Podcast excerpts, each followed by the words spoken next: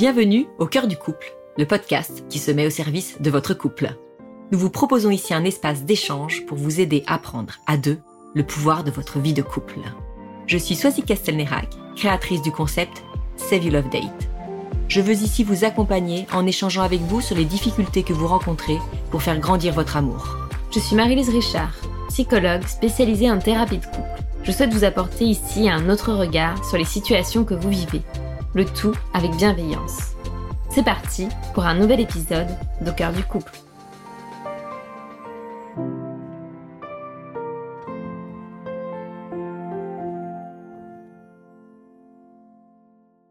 Bonjour et bienvenue dans ce nouvel épisode d'Au cœur du couple. Un épisode spécial puisque nous recevons aujourd'hui Anna Roy, sage-femme aux multiples casquettes. En effet, Anna, qui exerce son activité en libéral, est également l'auteur de plusieurs livres, dont le dernier La vie rêvée du postpartum. Elle est chroniqueuse dans la célèbre émission La maison des maternelles sur France 5. Elle poste régulièrement des vidéos à succès sur YouTube où elle dénonce les idées reçues sur la maternité, l'accouchement ou encore les fausses couches. Elle anime enfin un podcast, Sage Meuf, où elle nous livre et analyse l'histoire de certains de ses patients. Anna Roy est l'une de ces femmes qui osent dire tout haut ce que beaucoup pensent tout bas.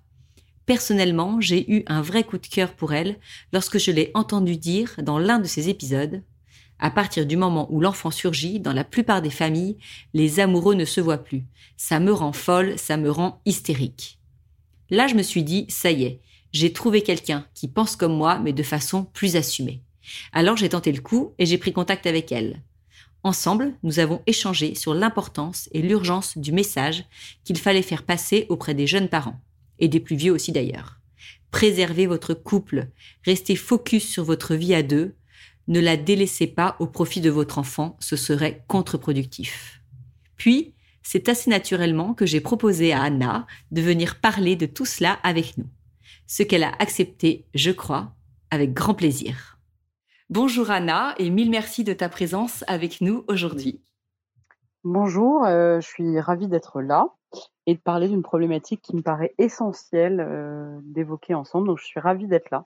Et la présentation euh, qui a été faite est, je crois, assez juste. Donc merci. Ouais, tu n'as rien à ajouter sur le voilà non déjà pas eh ben mal donc parfait on attaque tout de suite on va tout de suite dans le vif du sujet alors, je l'ai dit, tu exerces aujourd'hui en, libéral. Je t'ai entendu dire que tu avais une vraie surprise euh, quand tu es passé de l'exercice euh, en hôpital à la pratique libérale. Est-ce que tu peux nous expliquer ce que cela a changé pour toi? Je dirais tout. Alors, j'ai très vite exercé en libéral, euh, rapidement, un, an après. Ça, je, faisais les deux. Mais en tout cas, pour ce qui est des histoires de couple, c'est vrai que quand on est à l'hôpital, et donc en salle d'accouchement essentiellement, je n'avais une vision du couple que magnifiée. J'étais là, oh c'est génial parce qu'évidemment à l'accouchement, vous savez, sur ce moment merveilleux où l'enfant surgit, on voit les couples amoureux, pleurant, se susurrant des mots doux, etc. Et donc j'avais une vision de, oh, mais c'est trop bien de faire un enfant avec quelqu'un. Donc je fantasmais ça, euh, voilà, euh, tout le temps quoi. Enfin j'étais vraiment ébahie par par l'amour. Et puis effectivement j'ai commencé en libéral. Et là, j'avoue que ça a quand même été une douche froide. C'est-à-dire je me suis dit mais déjà, je voyais des couples qui me ressemblaient et qui se séparaient. C'est-à-dire, j'ai été ébahie par le fait qu'en fait, la séparation après un enfant, ça arrivait vraiment à tout le monde. Et surtout, beaucoup de désaccords, beaucoup de conflits, beaucoup de, ouais, de vraiment de grosses difficultés. Ça a été vraiment une douche froide. Je me suis dit, ah bah zut, c'est ça d'avoir un enfant, presque, ça m'a. Je me suis dit, ah bah si c'est ça, j'ai pas envie, quoi. Et est-ce que c'est à partir de là, du coup, toi, que tu as commencé à vouloir, euh, donc à voir les choses différemment, ça on le comprend, mais à vouloir témoigner de ça et raconter? Oui, parce que et c'est ça qui m'a très vite euh, frappé, c'est que c'était pas des choses graves. Alors bien sûr, il y a des choses graves, et évidemment, et je veux pas les oublier. Hein, il y a des cas de violence très graves, etc. Et, et cela, je suis la première à appeler euh, les services de police et ou de justice pour ces, ces histoires-là. Mais la plupart du temps, c'est pas ça. La plupart du temps, c'est vraiment on se sépare sur des choses qui, au fond, n'ont pas beaucoup d'intérêt. Enfin, sur des histoires euh, presque débiles. Enfin, dommage. On se dit, se séparer pour ça, je me suis dit non, c'est pas vrai. Alors qu'en fait, si on avait placé en amont des jalons, des espèces de remparts à ça, eh ben, on s'en serait pas arrivé à cette situation-là. Donc, je me suis dit à la fois, ah, c'est dur, mais en même temps, c'est génial parce qu'il y a plein de choses à faire, quoi. Alors, est-ce que tu pourrais nous dire, du coup, de ce que tu vois toi, mis à part les cas, euh, comme tu dis, qui sont beaucoup plus tragiques et heureusement plus exceptionnels, est-ce qu'il y a des choses qui, reviennent régulièrement, des problématiques euh, qui vont venir c'est pour reprendre un mot euh, que tu emploies, tu parles d'une véritable déflagration en fait euh, dans le couple avec l'arrivée euh, de cet enfant. Est-ce qu'il y a des choses que voilà que tu constates à chaque fois, tu te dis, bah, ça, revient dans chaque couple et c'est ça qui va poser problème? Alors ça, va être un peu, je vais un peu détruire le, côté amour là de, de, son, je veux dire, mais avoir un enfant, bon c'est une merveille, etc. Mais c'est aussi tout d'un coup se retrouver euh, dirigeant d'entreprise à deux, d'une entreprise. Vraiment, moi, je vois la famille comme une sorte de business et il va falloir gérer ça. Et donc, il va y avoir tout un tas de tâches euh, supplémentaires à effectuer, tout un tas de choses à faire, très pratiques. Et il va falloir gérer ça à deux. Et ça, c'est une source de conflit majeur. En, tu en as fait pas assez, tu en fais plus. En plus, on se voit pas. Et quand on se voit, on ne parle que du bébé. Donc, il y a un côté, en fait, on n'existe plus que par le prisme de ce business qui a été créé, qui s'appelle la famille. Alors, il y a des aspects très positifs à ça. Hein. Moi, je dis toujours, c'est peut-être la meilleure chose qui va vous arriver dans votre couple, mais c'est aussi la plus dangereuse. C'est vraiment un truc à double tranchant. C'est ce qui soude le plus, mais ce qui peut aussi éloigner le plus. Donc, euh, il faut vraiment mettre en, place, oui, c'est ça, un certain nombre de choses pour pour pas tomber dans ces travers-là. Par exemple, moi, je suis tout à fait pour la comptabilité, c'est-à-dire dire, moi, je fais ça, toi, tu fais ça, là, là, là. Je suis tout à fait pour faire ça, mais à condition que ce soit au service du couple. Euh, c'est pas de la comptabilité genre, euh, ah bah t'as pas fait la machine hier. Non, on veut faire de la comptabilité. Ok, on se pose autour d'une table. On dit voilà, il y a voilà les tâches qui sont survenues dans notre vie et comment on va se les répartir. Et tu dirais que les, les, les couples sont pas préparés à ça? Ah non, non, non, pas du tout. Mais même, mais même en tant que femme, on n'est pas préparé à ça. Moi, je, je vraiment, j'ai étudié cette question-là l'année dernière en particulier. Quand j'ai su que c'était un enfant de moins de 3 ans, c'était 8 heures supplémentaires de travail, 3 heures de temps domestique, 3 heures de temps parental et en plus tout ce qui est charge mentale, c'est, c'est pas des trucs en l'air, ça. Euh, je veux dire, j'aurais aimé le savoir quand j'ai eu mes enfants parce que je me sentais merdique. Je me disais, mais j'arrive pas à tout faire, j'arrive pas à faire mon travail, j'arrive pas à être une femme, j'arrive pas à être une, mère. Enfin, je me disais, j'étais éclatée partout. Et je me disais, mais c'est de ma faute, je suis nulle, je, je sais pas m'organiser. En fait, non. C'est qu'il y a juste 8 heures à absorber supplémentaires et pour autant, on m'a pas réduit mon temps de travail. Pour autant, on m'a pas, euh, enfin, ma vie n'a pas changé en quelque sorte. Et donc, bah, ces tâches-là qui sont survenues dans ma vie, j'aurais aimé qu'on me dise, bah, c'est 8 heures, ok, bah, on va répartir, on va voir comment ces 8 heures-là peuvent être dispatchées. Parce qu'en fait, ça a créé plein de conflits dans mon couple. Alors heureusement, j'étais sage-femme, heureusement, j'étais hyper bien entourée, etc. Ça m'a sauvée. Mais c'est vrai que c'est des trucs tout bêtes. Mais je parle juste de l'acheminement des couches. Est-ce qu'il y a des couches dans, dans le, là où l'endroit où il doit y avoir des couches? Mais ça a créé des milliards de conflits. Je voyais bien que mon mari, il n'arrivait pas à euh, anticiper le fait qu'il fallait qu'il y ait des couches, les acheminer jusqu'à l'endroit. Bon, le jour où on s'est dit, bah moi je suis responsable des couches, mais en échange toi tu es responsable, je sais pas quoi, bah les, conflits ont disparu. Bah, c'est un exemple parmi d'autres. Hein. Ouais. Mmh. Et, et, et, pourtant, on peut se dire que, enfin, il y a même un accompagnement, alors de la femme future mère, mais aussi quand même euh, du père et du couple, euh, de plus en plus, euh, je trouve, toi, avant la naissance. Et c'est des sujets qui sont pas, qui sont pas abordés. Peut-être on fait trop, on focalise peut-être trop pas suffisamment. Non, non, vraiment pas suffisamment. En fait, pour moi, l'accompagnement commence le jour où ils sortent de la maternité. Et pourtant, dans le monde médical, on fait comme si l'accompagnement s'arrêtait le jour où les parents sortent de la maternité. Donc en fait, c'est un décalage complet. Donc les femmes, elles y croient puisqu'on leur dit le jour où vous sortez de la maternité, tout est terminé. Elles se disent bah ok, c'est que le job est fait. Vous êtes prête. Ouais. Hmm. Alors qu'en fait non, c'est l'inverse. C'est que le jour où vous sortez de la maternité, c'est là où tout commence quoi. Et donc non, on est encore très mauvais, je pense, mais ça va. Moi, je suis très résolument optimiste, donc je pense que tout ça va s'améliorer, mais on est très mauvais sur la suite. Même dans les cours de préparation à l'accouchement, enfin moi c'était pas si lointain que ça, mais euh, j'ai souvenir qu'on était très centré sur euh, le corps, sur l'accouchement, sur cette étape ultime, mais il y avait aucune question euh, posée par rapport à l'organisation du couple, de la famille, de comment on envisageait ça, comment on, voyait ça après. C'est vrai que c'était pas du tout euh, échangé dans, dans, le groupe de femmes avec qui j'ai pu travailler. Alors voilà, mais ça après c'est moi j'ai changé ma façon de faire il y a cinq ans à peu près où j'ai préparé au postpartum, mais en même temps je vous assure que quand on prépare, les femmes n'entendent pas parce qu'elles ont cette espèce de truc barrière de l'accouchement elles n'arrivent pas à entendre ce qu'on leur dit. Mais ce qui est normal, c'est elles ont peut-être pas envie ou je sais pas. Donc de toute façon, il y a un travail d'accompagnement qui doit se faire une fois que le bébé est là, quand les problèmes pratiques se posent. Et, ça, tu dirais que toi, tu l'observes généralement pour le premier enfant, ou c'est des problématiques qui peuvent, euh, par exemple, le premier s'est bien passé, mais arriver au deuxième ou au troisième, alors là, tout se complique. Ah oui. Et ou alors vraiment, ah oui. Ah oui, oui, il faut pas se dire, euh, on a réussi le premier entre guillemets, Les autres, ça va être les doigts dans le nez. Non, non, ça peut être, ça peut aller de mal en pis. Ou ça peut s'améliorer, ou ça peut, enfin, il n'y a pas de règle. Surtout, il faut sortir de la tête que euh, le premier c'était super, donc ça va être super, ou le premier c'était l'enfer, et donc les autres ça va être l'enfer. C'est pas vrai du tout. Oui, parce que de toute façon, déjà, deux accouchements, deux grossesses seront différentes, deux accouchements seront différents, et deux bébés seront complètement différents. Et les circonstances qui sont autour. Donc en fait, il n'y a, rien qui soit le réplicable. professionnel, Tout. la vie des parents peut être différente. Mais on, l'a bien, on le voit bien avec nos enfants, ils sont totalement différents. Ouais. Donc il est nécessaire de se dire, c'est pas parce que vous avez déjà un premier ou un deuxième enfant qu'il ne faut pas vous préparer à l'arrivée de ce nouvel enfant. Parlez-en, préparez-vous. Oui, parce qu'il y en a qui ont une sacrée douche froide, surtout que les, les gens qui ont eu des, des premiers ou des deuxièmes très cool, très facile, comme on dit. Euh, oui, il y en a qui morflent. Non, non, non, il faut à chaque fois, on, rejette les dés, quoi. En tout cas, ça fait plaisir d'entendre ne serait-ce que cette notion-là de 8 heures de, charge en plus. même moi, je me dis, ah oui, quand même, on est quand même balèze. Mais oui, c'est fou. Mais 8 heures, c'est fou. Ça, fait du bien, ouais. D'avoir ce, chiffre aussi en tête, je crois que c'est bon de pouvoir se, le redire. Et ça, c'est le minimum. C'est-à-dire, quand je dis 8 heures, c'est sûr que c'est pas moins. En fait, il y a des auteurs qui disent beaucoup plus. Mais moi, je dis, c'est sûr que c'est 8 heures, en tout cas. Et 8 heures, c'est beaucoup, hein.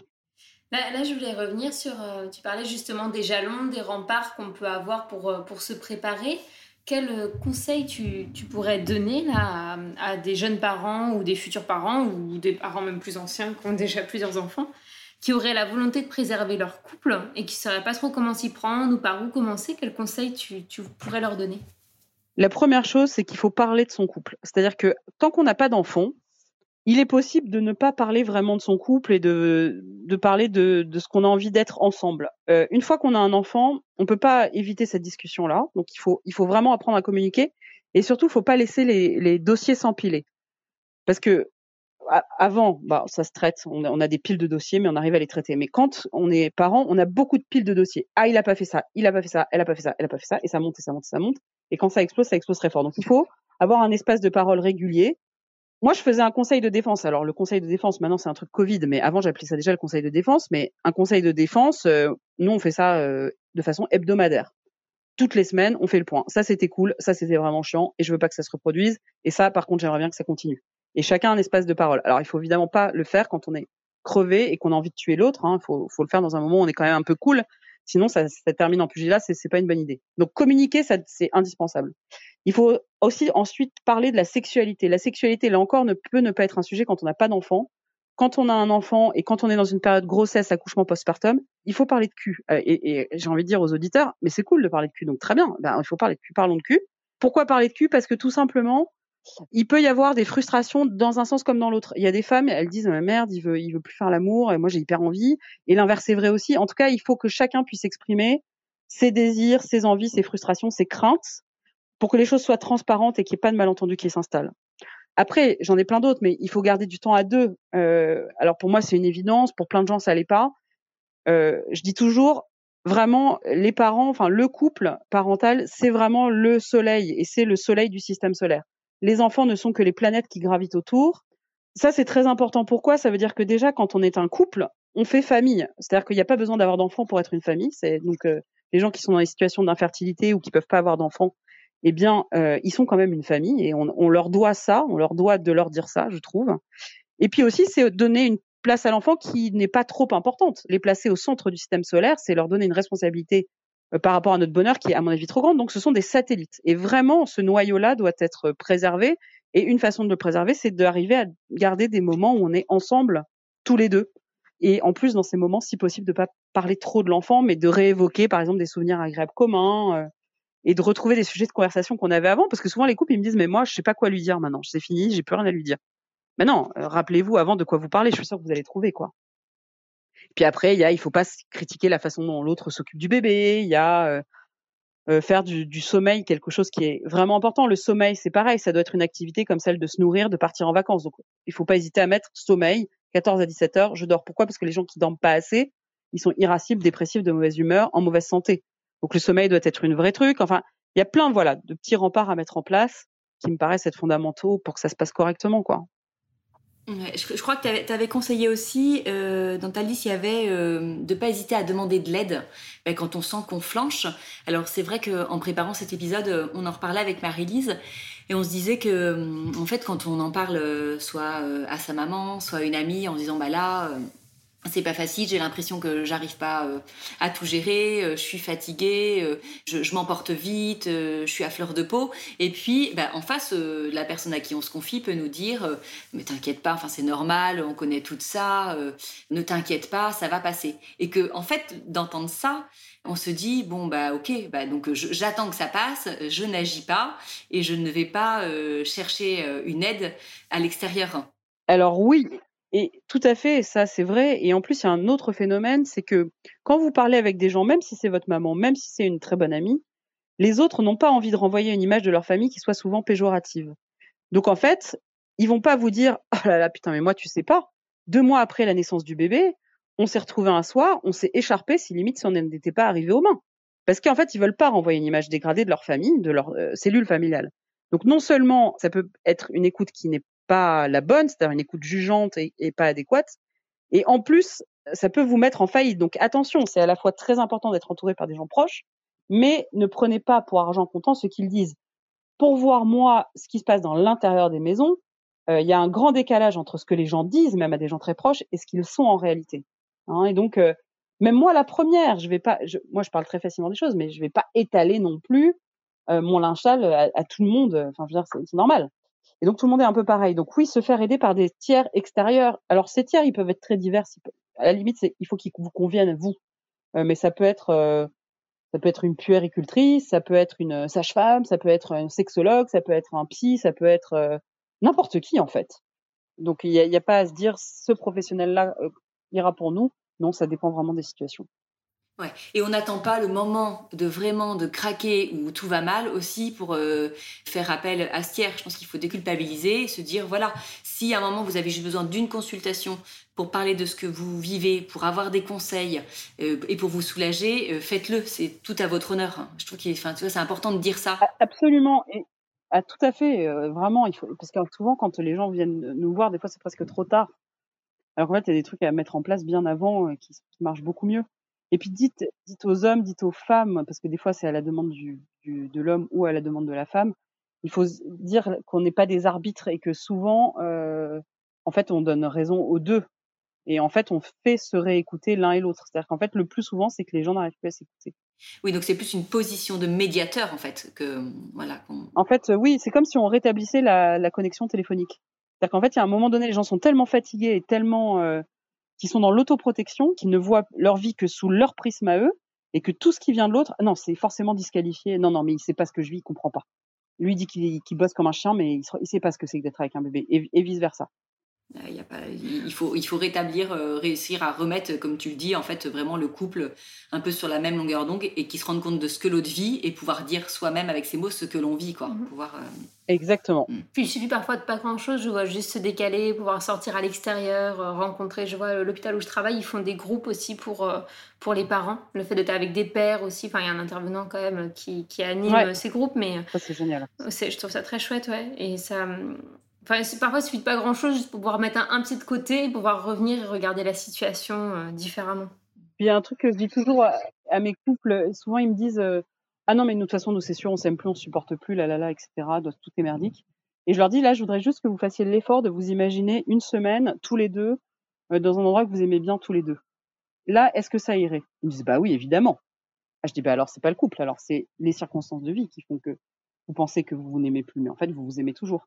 Ouais, les aider à revenir en fait à la base, quoi, à ce qu'ils étaient au départ tous les deux, pour retrouver ça et du coup s'en nourrir et se dire bon finalement c'est la situation, on essaye de la changer, on se donne les moyens de, on agit pour que la situation change et qu'elle soit plus du coup euh, dans ce qu'on aimerait vivre et, euh, et non pas euh, voilà avoir cette image de notre couple qui ne va plus et on n'est plus fait l'un pour l'autre, quoi. Je trouve que ça. ça Exactement. En, sens inverse, j'ai beaucoup aimé ce que tu as pu dire là où, quand tu as parlé du système solaire avec euh, les enfants et où tu as dit aussi ne pas donner cette responsabilité aux enfants d'être les seuls responsables et responsables de notre bonheur qu'ils n'ont pas apporté ça. Je trouvais ça euh, très clair et euh, en plus une belle métaphore, mais c'est aussi à sens inverse quoi. Ils sont pas non plus, ils n'ont pas porté tout notre malheur. Enfin, ça peut se lire dans, les deux sens en tout cas. Oui, et puis souvent les parents disent ah non mais non mais moi je je, veux pas que le couple c'est pas vrai, c'est pas une priorité parce que parce que mes enfants c'est ma priorité, ils sont trop malheureux si je m'occupe pas de Sauf qu'ils oublient un truc, c'est qu'en fait, pour que des enfants soient heureux, il faut que leurs parents soient heureux. Et donc, si les parents ne s'occupent pas égoïstement, posant les mots, n'ayant pas peur des mots, de leur bonheur, eh bien, en fait, leurs enfants sont malheureux. C'est-à-dire qu'en fait, c'est pas être égoïste pour être égoïste, c'est qu'en fait, il faut s'occuper de soi pour être heureux et pour que les enfants soient heureux. Quelle pression pour des enfants s'ils ont la lourde tâche de devoir rendre des parents heureux, j'ai envie de ah, dire. c'est horrible. Et en fait, nous, on le voit quand on a parlé de, de cet échange avec toi et qu'on a demandé euh, aux personnes si elles avaient des questions ou des remarques, on voit quand même qu'il y a un gros travail de déculpabilisation à faire euh, auprès des couples qui souhaitent prendre du temps pour eux. Il y a, vraiment un, ouais, un travail de déculpabilisation en leur disant, mais euh, osez le faire, voilà, assumez ça, que vous avez besoin de temps à deux, que vous voulez prendre du temps à deux, en laissant vos enfants, mais vous ne serez pas pour autant de mauvais parents, mais c'est pas forcément, je trouve, ce que l'image que la société veut bien euh, porter sur ses parents qui prennent euh, ah, mais du temps à La société, la famille, les amis, moi, combien de fois on moi j'ai absorbé des réflexions. Euh, ah bah dis donc, ça va, vous vous en faites pas, parce qu'on va très souvent dîner au resto tous les deux. Ah bah ça va. Ouais, nous, ouais, moi, c'est, pareil chez moi. Maman qui peut me dire, bah, vous partez encore euh, tous les deux, tu laisses encore tes enfants. Euh. je dis, bah oui, maman, mais on a aussi notre vie euh, à vivre. Mais effectivement, mmh. c'est pas que la société. Ça peut être dans, dans la famille ou dans les amis, effectivement, qu'on a, qu'on a ce regard. Même si je pense qu'il y a toujours derrière un, une pointe un peu de ben d'envie en fait de se dire euh, alors si c'est des personnes plus âgées se dire tiens c'est dommage qu'on n'ait pas fait la même chose ou euh, ou des, des, amis qui se diraient ah mince nous on n'ose pas en fait. Donc il y a toujours je pense une envie parce que ça fait toujours envie en fait de, voir des amoureux qui ont envie de passer du temps à deux.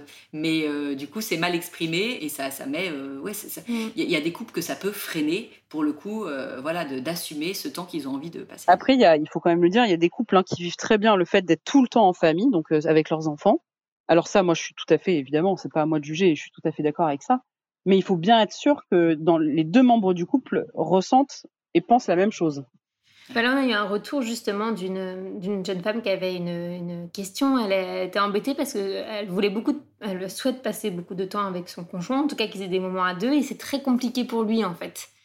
Et euh, elle trouve ça compliqué parce que en plus là, c'est euh, souvent on dit plutôt que c'est la, la, femme qui arrive pas à se décoller de, de son bébé. Et là, c'est euh, son mari qui, euh, lui, enfin, pour lui, il voit pas l'intérêt. En fait, il dit bah tous les soirs on dîne ensemble. Euh, elle dit c'est pas la même chose. Enfin, la petite est couchée, certes, mais on n'a pas de vrai temps de qualité pour nous. Et elle sait pas trop comment s'y prendre, en tout cas, pour lui évoquer ça. Et oui, non, mais ça c'est pas évident. Et, souvent, on pense effectivement que ça vient de, de, la femme, mais c'est pas du tout le cas. Hein. Moi, c'est pas du tout ce que j'observe dans ma pratique c'est très compliqué. Ça, c'est voilà une question. Il faut, faut dire, ben moi, c'est vraiment important pour moi. Et puis aussi, il faut qu'ils essayent parce que souvent, quand il y a un des deux membres du couple qui est réticent, dit oh mais franchement, quel intérêt de se retrouver, etc. Blablabla. Et puis en fait, on fait une ou deux euh, sorties au resto ou deux, une ou deux sorties, je sais pas quoi. Et en fait, ils disent ah ouais, en fait, c'est vachement bien. C'est-à-dire qu'ils se rappellent même plus des fois certains. Ah mais ouais, mais ah oui, c'était vachement bien en fait. Que ces moments à deux peuvent être des moments super. Oui, et puis ça, je sais que tu le disais dans tes conseils, quand, vous, quand on fait des moments à deux, essayez de parler d'autre chose justement que de son enfant, que de ses enfants. Essayez de, voilà, de, de, mettre la conversation sur des choses qu'on vit soi, sur euh, quelque chose qu'on a vécu au travail, quand si on a revu une amie, voilà ce qui s'est passé, mais essayez d'éviter peut-être de parler de ce qui se passe à la maison et de, et de la relation avec l'enfant. Oui, et ne serait-ce que comme un exercice, c'est très drôle à faire. Vous voyez combien de minutes vous tenez sans parler, parce que c'est aussi très plaisant de parler de ses enfants quand même. Mais voyez combien de minutes vous tenez. Faites-le comme un jeu. c'est un ni oui ni non, mais c'est un aucun nombre d'enfants. non, mais c'est vrai que de l'emmener comme un jeu, ouais, ouais, c'est une bonne idée. Nous, on le fait quand, euh, quand on invite, euh, du coup, quand on fait des dîners à la maison. Nos amis le savent, c'est quasiment interdiction de parler de ses enfants pendant le dîner, quoi. Ah, mais, c'est pas facile. C'est terrible. Ouais, non, c'est bah pas, facile, hein, ça revient vite et, euh, et là, bon, ils sentent les regards, ils se disent mince, mince, euh, on est sorti du cadre, mais c'est vrai que, euh, ouais, ouais, nous, enfin voilà, ce qu'on dit dans notre couple, on le dit aussi un peu, voilà, avec nos amis, éviter de parler, mais c'est vrai que c'est difficile. C'est donc l'idée de le prendre comme un jeu avec des histoires de gages et tout, ça peut être une bonne, effectivement, une super, ouais, une super idée, ouais. Et tu vois, on, on parlait de la culpabilité que pouvaient avoir les les parents euh, à laisser euh, leurs enfants, mais ce qu'on nous a dit aussi, euh, ce qu'on nous a demandé, c'était comment gérer les sorties sans enfants sans que les enfants ne se sentent abandonnés. Mais, mais ça, c'est vraiment une projection de la part des parents. Si vous dites à votre enfant, nous sortons parce que voilà, que c'est expliqué, évidemment, je dis pas de cacher, hein, mais les enfants se sentent pas du tout abandonnés. Pourquoi ils seraient abandonnés? De fait, ils ne sont pas abandonnés.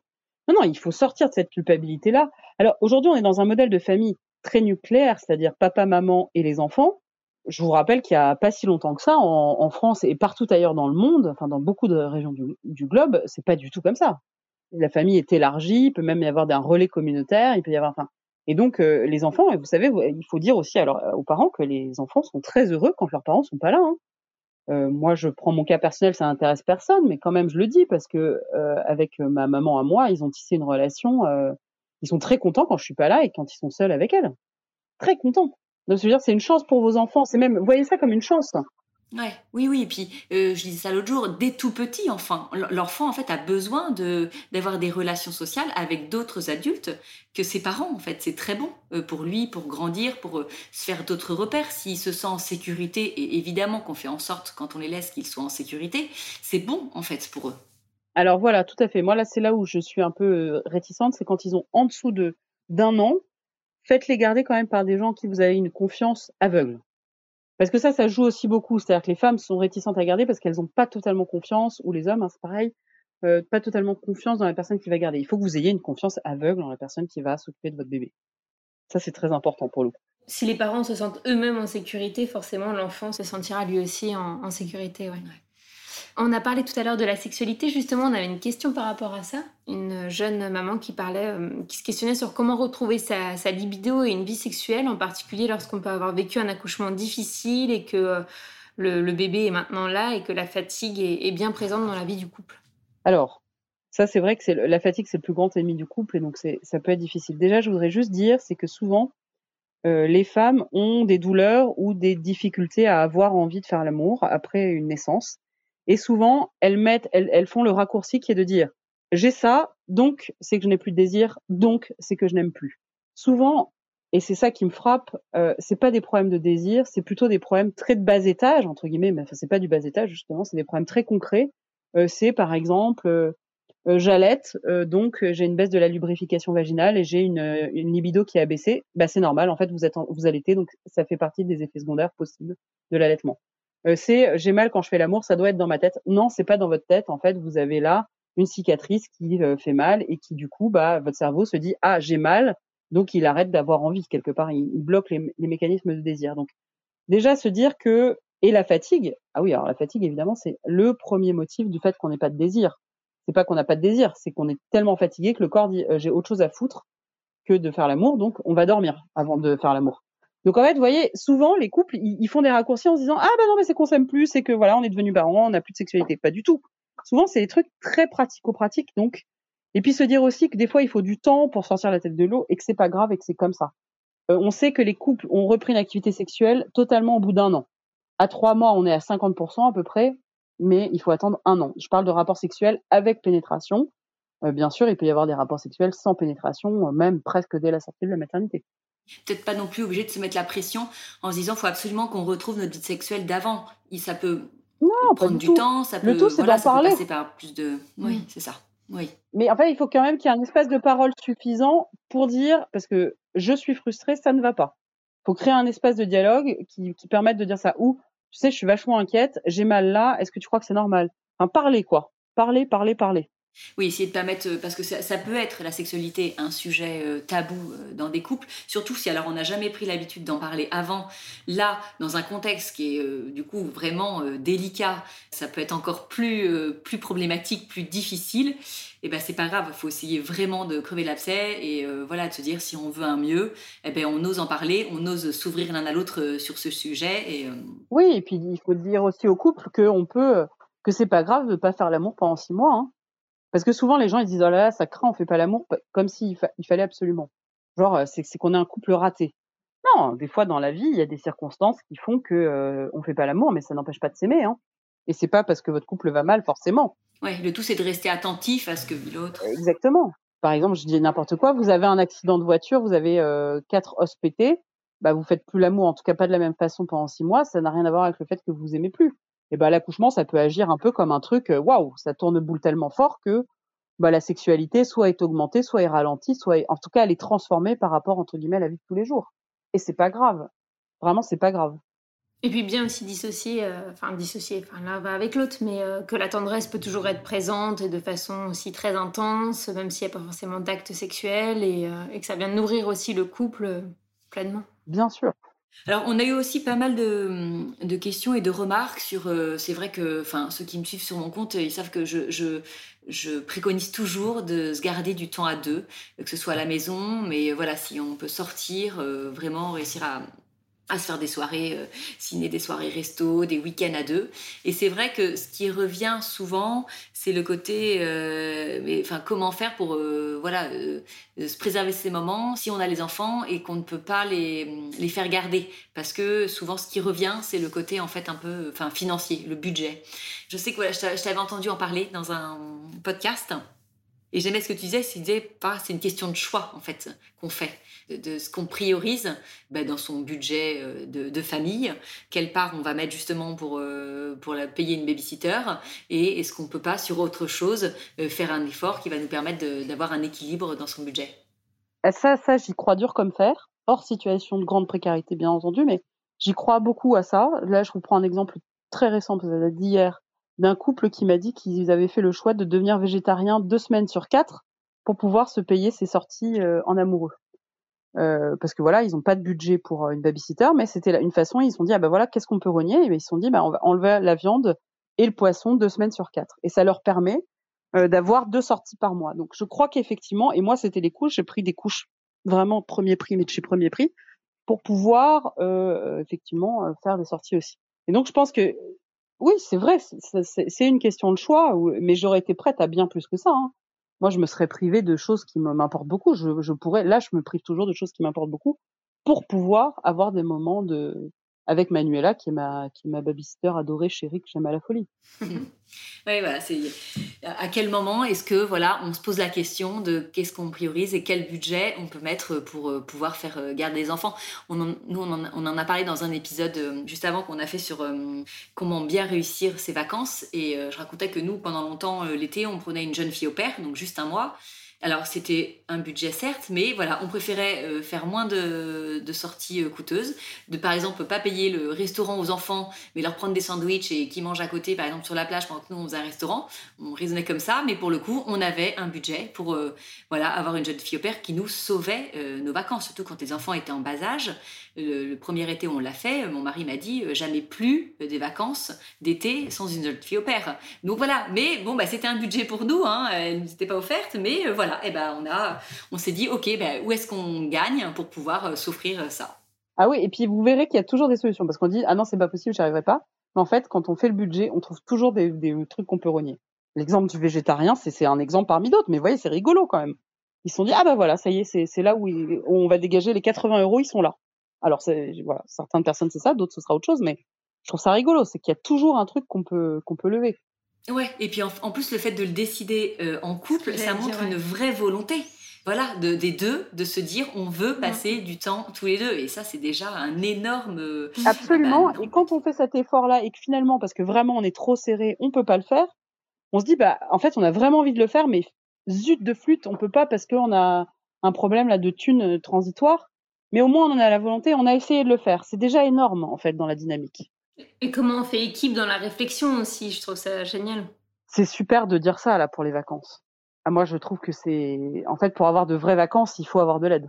Oui, parce que passer à côté euh, de ses vacances, je trouve notamment ses vacances d'été, passer à côté pour soi, pour son couple et pour sa famille, rattaquer la rentrée quand on n'a pas l'impression d'avoir euh, retiré de ses vacances qu'on en attendait vraiment et un véritable bienfait, c'est difficile de, voilà de, rattaquer une nouvelle année. Donc il faut, je trouve, euh, faire quelque chose un peu d'un graal sacré de ses vacances et du coup s'en donner les moyens. Donc c'est vrai que avoir quelqu'un qui peut voilà euh, nous aider en tout cas euh, dans la journée euh, à gérer et nous soulager pour qu'on puisse se dégager du temps et puis se dégager aussi de la charge mentale mine de rien ce qui fait que ça nous rendra bah, plus souriant, voilà, plus même, plus à même d'être agréable avec l'autre, sous un meilleur jour. Et tout ça, ça va jouer en fait dans, dans la relation de couple et dans le. Donc, mmh.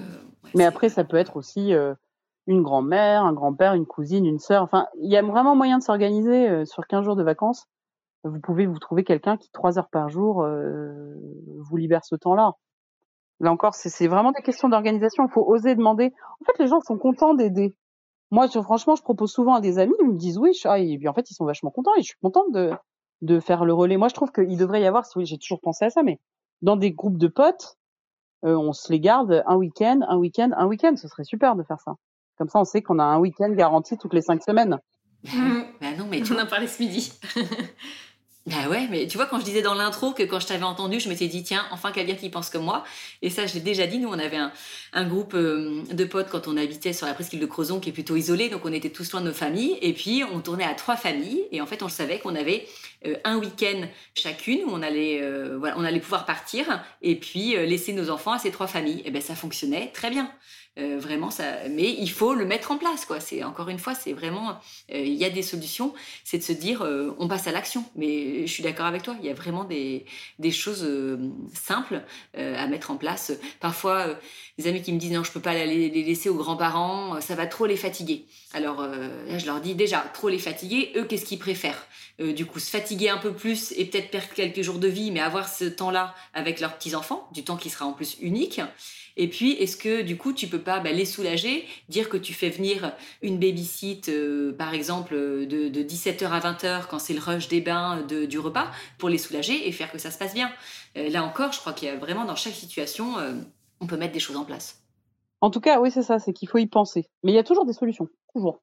Parce que moi, j'en trouve toujours, quel que soit le budget de mes, mes patients. Donc, c'est que c'est possible. C'est que c'est possible, ouais écoute, j'espère que voilà, avec, euh, avec cet échange, en tout cas, on va inspirer les couples, on va leur donner envie de prendre du temps à deux. Alors, on sait que tu as des patientes euh, qui t'attendent, donc on va pas euh, abuser de ton temps, Anna. Un grand merci, en tout cas. Si tu avais un dernier conseil, quelque chose que tu veux que les, voilà, que les, couples gardent en tête et, se répètent, se répètent, se répètent, ce serait lequel? Ce serait de s'occuper de son couple, c'est-à-dire de se poser des fois autour d'une table en se disant comment peut-on améliorer la situation? Qu'est-ce qu'on peut faire ensemble pour que ça se passe bien? En tout cas, vraiment de prendre soin de son couple comme du bien le plus précieux que vous ayez. Franchement, c'est une phrase parfaite. Il n'y a rien à ajouter. Merci beaucoup, Marie-Lise. Merci beaucoup. Merci Anna. Merci beaucoup. Et puis n'hésitez pas bien évidemment à écouter cet épisode à deux. Il est fait pour être écouté en couple, pour générer euh, de la conversation entre vous, que ce soit le point de départ d'une belle discussion qui vous fasse euh, ben, tous avancer et embellir. Euh, votre relation de couple. Merci pour votre écoute et à très bientôt.